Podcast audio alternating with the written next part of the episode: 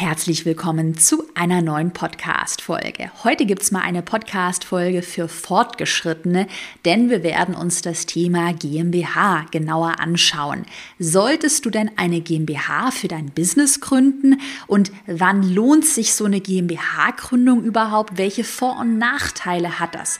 Genau das beantworte ich heute in der Podcast-Folge.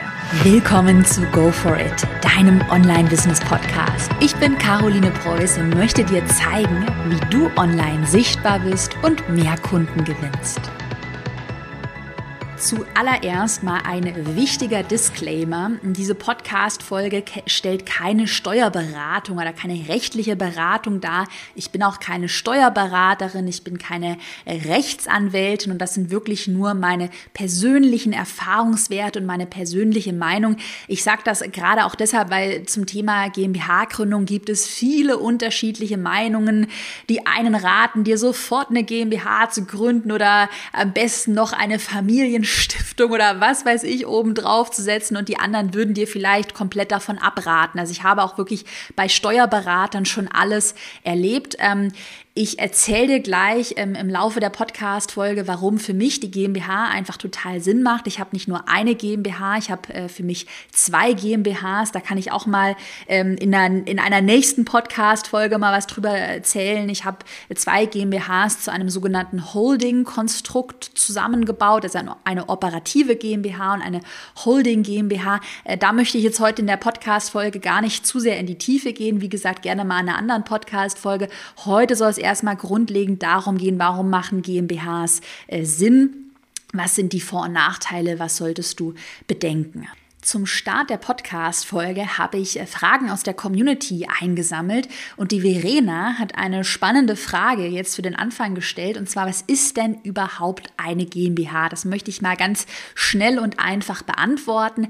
Also grundsätzlich unterscheidet man in natürliche und juristische Personen. Also wenn du zum Beispiel ein Einzelunternehmen gegründet hast, wie ich ganz am Anfang, also einfach ein Gewerbe angemeldet hast, dann läuft dieses Gewerbe auf dich als natürliche Person. Du bist eine natürliche Person, auch ich als Caroline Preuß privat bin eine natürliche Person. Eine GmbH ist jetzt aber eine juristische Person. Das heißt, hat erstmal nichts mehr mit dir als natürlicher Person zu tun. Das ist die eine Sache. Und der Name GmbH steht für Gesellschaft mit beschränkter Haftung. Eine, also eine GmbH, wie gesagt, juristische Person, Kapitalgesellschaft, mit einer beschränkten Haftung. Ähm, zum Thema beschränkte Haftung möchte ich jetzt äh, direkt mal kommen, mm, denn das ist einfach ein Riesenvorteil. Ich versuche das einmal zu erklären, warum das eben Vorteile hat. Also wenn du als natürliche Person mit einem ähm, Einzelunternehmen, also einem angemeldeten Gewerbe ähm, arbeitest, dann läuft ja dieses ganze Einzelunternehmen, der Gewerbebetrieb, auf dich als natürliche Person. Da, und das wird problematisch, wenn irgendwann mal, weiß ich nicht warum, was passiert, irgendjemand verklagt dich, also verklagt dein Einzelunternehmen oder irgendwas Schlimmes passiert, dein Einzelunternehmen geht insolvent und du hast sogar noch mit deinem Einzelunternehmen irgendwelche Schulden, die du begleichen musst, dann kann das dazu führen, dass du mit deiner kompletten natürlichen Person in die Privatinsolvenz gehen musst, weil du mit deinem kompletten privaten Vermögen für das Einzelunternehmen Einzelunternehmen haftest. Das wird dann insbesondere dann problematisch, wenn du jetzt privat zum Beispiel Immobilien hast oder du privat irgendwie ein Aktienvermögen hast und auf einmal geht dein operatives Einzelunternehmen insolvent, dann würdest du vielleicht womöglich mit all deinen Immobilien, mit deinem Aktienvermögen, was auch immer, komplett dafür haften. Da gibt es auch einen ziemlich spek spektakulären Fall in der Wirtschaftsgeschichte von Schlecker, die Drogeriekette. Und das war tatsächlich so, dass Anton Schlecker, der Schlecker gegründet hat, äh, Schlecker bis, zu, bis zur Insolvenz eben als Einzelunternehmen betrieben hat. Also das war überhaupt gar keine Kapitalgesellschaft, war keine GmbH. Und dann bei einer Insolvenz, was ja dann passiert ist, wurde er komplett mit seinem gesamten Privatvermögen eben dafür haftbar gemacht. Und ja, das sind jetzt so vielleicht Ausnahmefälle, ähm, aber ja, irgendwie persönlich für mich hat sich's nicht gut angefühlt, so ja, einfach vom Feeling, dass ich jetzt da mit meinem kompletten Privatvermögen für das Unternehmen hafte. Und da wären wir jetzt nochmal bei dem Thema natürliche Person versus juristische Person. Wir haben ja am Anfang gesagt, eine GmbH. Ähm, Gesellschaft mit beschränkter Haftung ist eine juristische Person, ist also quasi losgelöst von dir als natürlicher Person. Wenn jetzt deine GmbH pleite, insolvent geht, dann hat das mit dir als natürlicher Person nämlich erstmal nichts zu tun. Also dann geht halt die GmbH pleite, aber dein Privatvermögen, wenn du jetzt irgendwelche Immobilien besitzt, Aktien, wie gesagt, die äh, würden dann nicht mit in die Insolvenzmasse äh, geführt werden. Um ehrlich zu sein, das ist aber auch wirklich meine persönliche Meinung, sehe ich das Risiko, gerade wenn du jetzt nicht ein Riesenimperium wie Schlecker aufbaust oder äh, ja jetzt auch kein so super riskantes Geschäftsmodell hast, äh, was ja bei vielen, die Online-Kurse, digitale Produkte, Coachings anbieten, jetzt der Fall ist, sehe ich da dieses Risiko einer Privatinsolvenz, dass da jetzt was ganz Schlimmes passiert, eher als gering an. Das heißt, diese beschränkte Haftung bei der GmbH und die Trennung von Privatperson zu Unternehmen, das war für mich eher ein ja super Goodie, ein super Add-on, was ich einfach gerne mitgenutzt habe in der GmbH. Der eigentliche Grund, und ich bin da auch sehr, sehr ehrlich und transparent, warum ich meine GmbH gegründet habe, das ist Vorteil Nummer zwei. Und zwar ein Steuervorteil. Es ist ja so, wenn du jetzt ein Einzelunternehmen hast, einen Gewerbebetrieb, dann versteuerst du ja die kompletten ähm, Gewinne aus diesem Einzelunternehmen mit deinem persönlichen Steuersatz. Und gerade bei digitalen Produkten, die man ja skalieren kann, können ja, das, das wünsche ich dir, das wünsche ich wirklich allen, die zuhören, können ja die Gewinne sehr schnell wachsen. Und wenn du jetzt schon mal über 100.000 Euro Gewinn pro Jahr bist, dann zahlst du halt darauf schon den Spitzensteuersatz in Deutschland, äh, 42 Prozent und dann irgendwann mal, ich glaube, das ist dann über 250.000 Euro. Äh, wenn mich jetzt nicht alles täuscht, ich leg da jetzt nicht meine Hand dafür ins Feuer, aber es gibt noch mal eine zweite Stufe, äh, da zahlt man dann 45 Prozent äh, Steuern. Und das ist natürlich schon jede, jede Menge. Ich erinnere mich noch daran, 2018, da war die GmbH noch nicht gegründet, da hatte ich um die 250.000 Euro Gewinn und ja, dann fast die Hälfte darauf Steuern gezahlt oder ein bisschen weniger. Aber es war schon echt sehr, sehr, sehr viel. Und schmälert natürlich, wenn wir jetzt mal unternehmerisch denken, schmälert natürlich auch die Liquidität, weil ich einfach sehr viel an Steuern zahle und dieses Geld ja nicht habe, um es zu reinvestieren.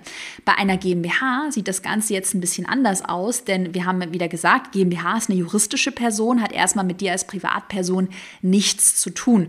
Und auf, deshalb zahlst du auf eine GmbH auch keine normalen Einkommenssteuern, sondern bei einer GmbH zahlst du Gewerbesteuer und Körperschaftssteuer. Die Gewerbesteuer ist äh, nochmal abhängig davon, in welcher Gemeinde dein Unternehmen ansässig ist, aber so ganz grob als grobe Faustregel, ja, das hängt jetzt nochmal wirklich vom Standort ab, aber grobe Faustregel kann man sagen, zahlst du mit einer GmbH ungefähr 30 Prozent Steuern. Die setzen, die, also der Steuersatz setzt sich aus Gewerbesteuer und Körperschaftssteuer zusammen. Und das ist eine Flatrate, die, die du zahlst. Das heißt, die Steuern wachsen nicht irgendwann nochmal auf 45 Prozent oder sowas an. Du zahlst das einfach als Flatrate Flatrate 30 Prozent Steuern auf die Gewinne.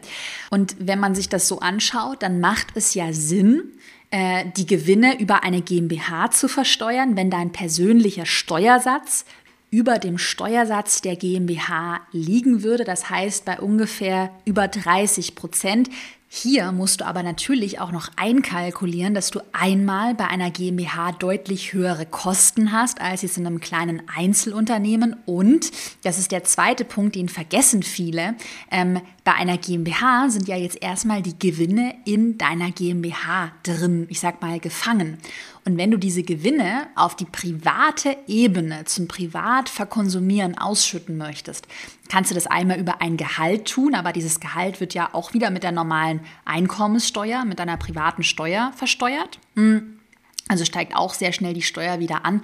Oder du kannst dir, kannst dir die Gewinne ausschütten ähm, in Form von Gewinnausschüttungen. Aber die, diese Gewinnausschüttungen wiederum werden auch wieder mit einer Kapitalertragssteuer versteuert. Ich werde darauf nachher nochmal zu sprechen kommen. Man sollte aber auf gar keinen Fall denken, dass diese 30% GmbH-Steuer die einzige Steuer ist, die du zahlst. Ähm, weil wie gesagt, wenn du privat ausschütten möchtest, werden nochmal Steuern fällig. So, das ist einmal die steuerliche Sicht. Äh, und jetzt habe ich noch eine zweite Perspektive mitgebracht. Und das war dann schlussendlich auch bei mir der hauptausschlaggebende Grund, eine GmbH zu gründen. Und zwar macht es vor allem dann Sinn, deine Unternehmensgewinne nicht mehr als Einzelunternehmen, also mit der privaten Einkommenssteuer, sondern in einer GmbH zu versteuern, wenn deine Gewinne schon so hoch sind, dass du sie gar nicht direkt privat verkonsumieren möchtest. Also wenn du jetzt sagst, privat brauchst du eigentlich nur, vielleicht lebst du auch noch ein bisschen sparsam, so auch wie ich damals noch als Studentin, brauchst du vielleicht nicht mehr als, sagen wir mal, 40.000 Euro netto pro Jahr. Du verdienst jetzt aber schon durch die, die, digitalen Produkte, die du anbietest, durch Coachings, was auch immer, verdienst du schon 150.000 Euro Gewinn jedes Jahr. Und jetzt äh, hast du so hohe Gewinne, dass du sagst, nee, das willst du jetzt gar nicht verkonsumieren und du möchtest es vor allem nicht direkt mit dem Spitzensteuersatz versteuern. Dann macht es eben Sinn, solche Gewinne, wie gesagt, mit ähm, der 30 Prozent, sagen wir mal, Steuerflatrate in einer GmbH erstmal zu versteuern. Was man, und deshalb raten einige Steuerberater von einer GmbH ab, was man natürlich hier bedenken muss. Das Geld ist natürlich erstmal in der GmbH drin. Das heißt, das Geld, die Gewinne, die gehören nicht dir, die gehören der juristischen Person. Und wenn du diese Gewinne jetzt ausschütten möchtest, kann, dann kannst du das einmal tun, indem du dir ein Gehalt ausbezahlst. Das mache ich zum Beispiel auch. Ich äh, beziehe ein Gehalt. Aber auch hier wären wir wieder beim Thema Einkommenssteuer. Gehälter versteuert man ja mit der Einkommenssteuer. Das heißt, wenn du dir jetzt hier wieder, weiß ich nicht, 150.000 Euro Gehalt ausbezahlst, zahlst du da wieder die volle Einkommenssteuer darauf. Äh, die andere Art, wie du dir die Gewinne ausschütten könntest, wäre einfach über Gewinnausschüttungen. Aber hier würdest du äh, Kapital ertragen Ertragssteuer darauf zahlen und die liegt ungefähr, so ein bisschen abhängig von der Kirchensteuer, sagen wir mal, die liegt ungefähr bei 26 Prozent. Und wenn du dann rechnest 30 Prozent, die GmbH-Steuer plus dann nochmal die Ausschüttungssteuer, die Kapitalertragssteuer, dann bist du wieder, bist du bei über 50 Prozent äh, Steuerbelastung. Und jetzt klingt das ja vielleicht erstmal ein bisschen verwirrend und du fragst dich jetzt ja, okay, aber wenn ich jetzt ähm, in meiner GmbH wieder so viele Steuern zahle, wenn ich mir das, äh, wenn ich mir das Geld, die Gewinne irgendwann ausschütten möchte, so dann lohnt sich das ja eigentlich gar nicht. Und das ist, was einige Steuerberater auch in meiner Gründungsphase dann zu mir gesagt haben, ja, aber schau mal, wenn du es ausschütten möchtest, dann lohnt sich das doch, das, das doch dann von den Steuern her gar nicht. Äh, ich erzähle dir mal so ein bisschen aus dem Nähkästchen geplaudert, dass es jetzt schon äh, eher für Fortgeschrittene, ähm, warum sich das trotzdem lohnt, wenn man über einen sehr langen Zeithorizont plant. Also, ähm, was ich mache mit meiner GmbH und auch mit meiner Holding, eine Holding besteht bei mir aus zwei GmbHs. Wie gesagt, dazu kann ich gerne noch mal eine extra Podcast-Folge machen. Ich lasse die ganzen Gewinne mindestens 20 Jahre in meiner GmbH beziehungsweise in einer zweiten GmbH, meiner Holding GmbH. Und in dieser Holding GmbH ist einfach noch eine weitere GmbH, an die die Gewinne ausgeschüttet werden. Ich hoffe, ich überfordere nicht mit den ganzen Infos. Ähm, aber in dieser zweiten Holding GmbH reinvestiere ich die Gewinne zum Beispiel in Immobilien, in Aktien. Die Gewinne werden also erstmal überhaupt nicht verkonsumiert. Und by the way, ich zahle mir auch kein riesenkrasses Gehalt aus. Also ich lebe noch recht spartanisch lasse die Gewinne alle in meiner GmbH, reinvestiere sie dort über diese Holding GmbH eben in Aktien und Immobilien und habe dann den Plan, die Gewinne erst in 20 Jahren peu à peu, so als Rente, sage ich mal, ich gehe dann in Frührente, äh, auszuschütten. Und wenn man das mal in einer Excel, ich habe da wirklich viele Kalkulationen gemacht, wenn man das mal hochrechnet, dann hat das nämlich folgenden Effekt dadurch, dass ich ja jetzt ganz am Anfang meine Gewinne in der GmbH erstmal nur mit diesen 30% GmbH-Steuern versteuert habe, ist mein Gewinn nach Steuern ja höher, als wenn ich jetzt die kompletten Gewinne mit einem persönlichen Einkommenssteuersatz von 45 Prozent beispielsweise versteuert hätte. Also ich habe ungefähr 15 Prozent mehr Gewinn nach Steuern übrig. Das heißt, ich kann auch, das ist jetzt gültig, wenn du wirklich sehr hohe Gewinne hast und eben diesen 45 Prozent Spitzensteuersatz privat erreichen würdest. Das heißt aber, ich kann anfangs in meiner GmbH mehr Gewinn nach Steuern, zum Beispiel in Immobilien und in Aktien investieren. Also ungefähr habe ich 15 Prozent mehr Gewinn nach Steuern.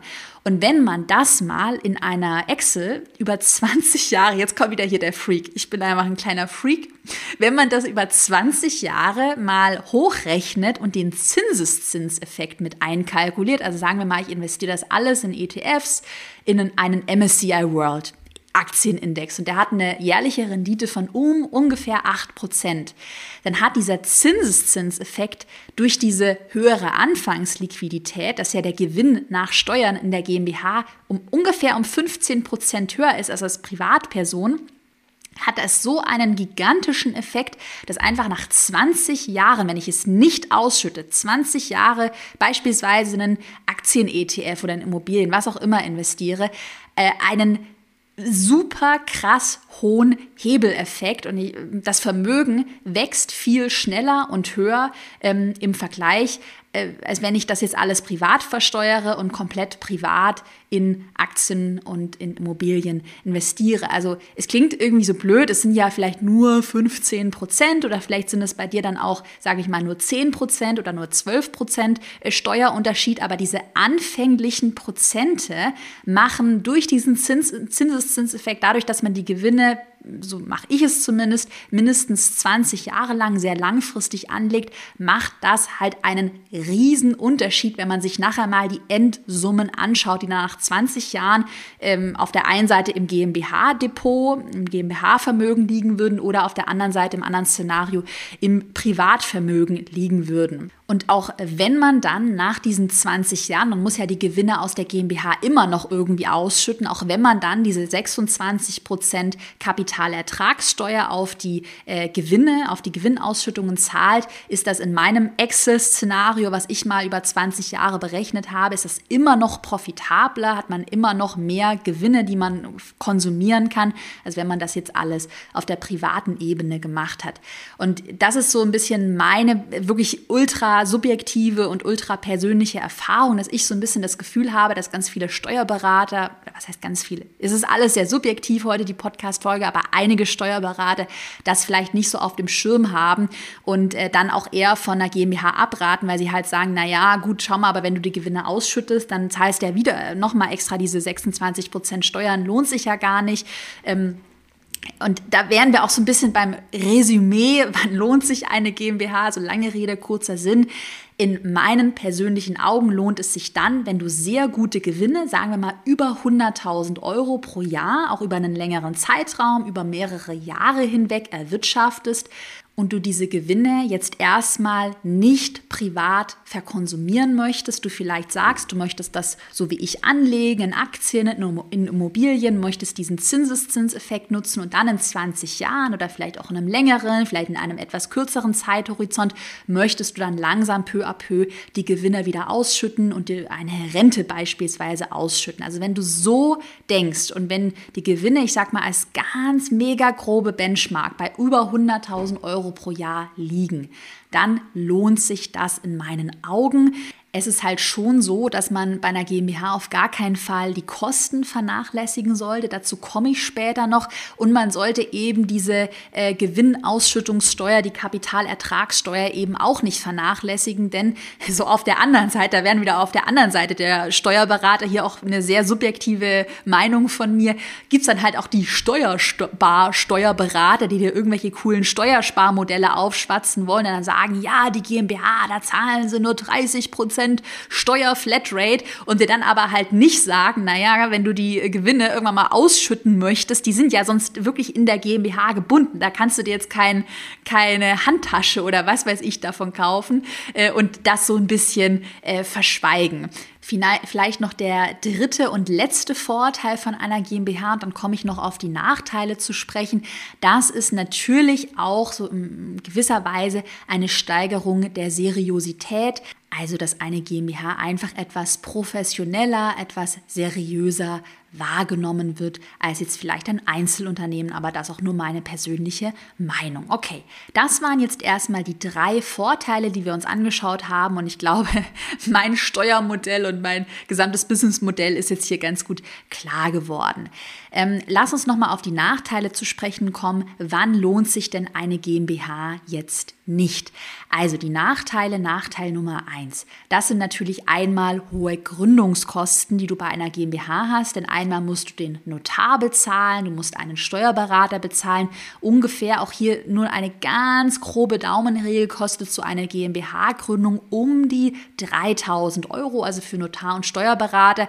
Ich hatte ja kurz erwähnt, dass ich mein Einzelunternehmen damals in die GmbH sogar noch rückwirkend eingebracht habe und das war der pure Horror. Das war super kompliziert und hat äh, auch eine deutlich höhere Stange an Geld gekostet, weil die Notarkosten da höher waren äh, durch diese rückwirkende Einbringung. Aber wenn du es eine GmbH, lange Rede, kurzer Sinn, wenn du eine GmbH neu gründest, dann ungefähr bei 3000 Euro. Und dann hast du aber noch nicht vergessen Stammkapital, was du einbringen musst. Ähm, das Mindestkapital bei einer GmbH beträgt bei der Gründung 25.000 Euro.